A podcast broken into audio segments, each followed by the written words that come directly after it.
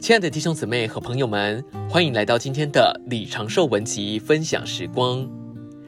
今天的信息要跟大家分享：呼求主乃是享受主的路。在圣经的生命记这卷书里，摩西告诉神的百姓说：“我们的神耶和华与呼求他的人相近。你要神与你相近吗？你要得着神的同在吗？你就必须呼求。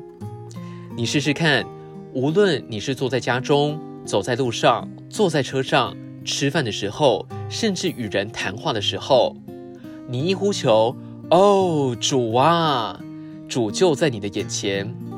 这不是迷信，也不是心理作用，你必须操练呼求主。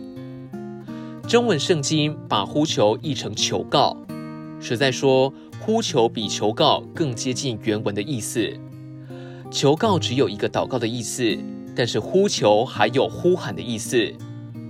如果我家着火了，我要请你们去帮忙救火。我来向你说这件事，这是求告。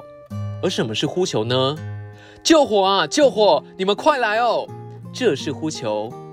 有经历的人都能够证明，这个呼求是比求告或祷告高明的多了。比方说，一位姊妹的孩子不听话，她就把孩子的名字呼求到主面前。这样的呼求之后，主听不听那是次要的事，首要的事是他把主吸到里面来了，他的里面就给主摸着了，他就得着主的供应。所以，我们每一个人都得操练呼求主。曾经有一次，我在一个地方讲过呼求之后，有几个姊妹来对我说：“李弟兄，我们的神难道是聋子吗？还需要我们又喊又叫吗？”我说：“姊妹。”我没有什么可以辩驳的，我只告诉你一个事实：呼求主，你就觉得甜美；呼求主，你就得到滋润；呼求主，你就碰着主。你可以试试看。我又说，如果我要辩驳，你也站不住。圣经说，我们没有求神，已经知道了。那么，你连求都不求了吗？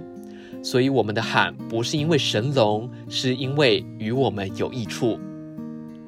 今天的分享时光，你有什么摸着吗？欢迎在底下留言给我们。如果喜欢今天的信息，也欢迎分享出去哦。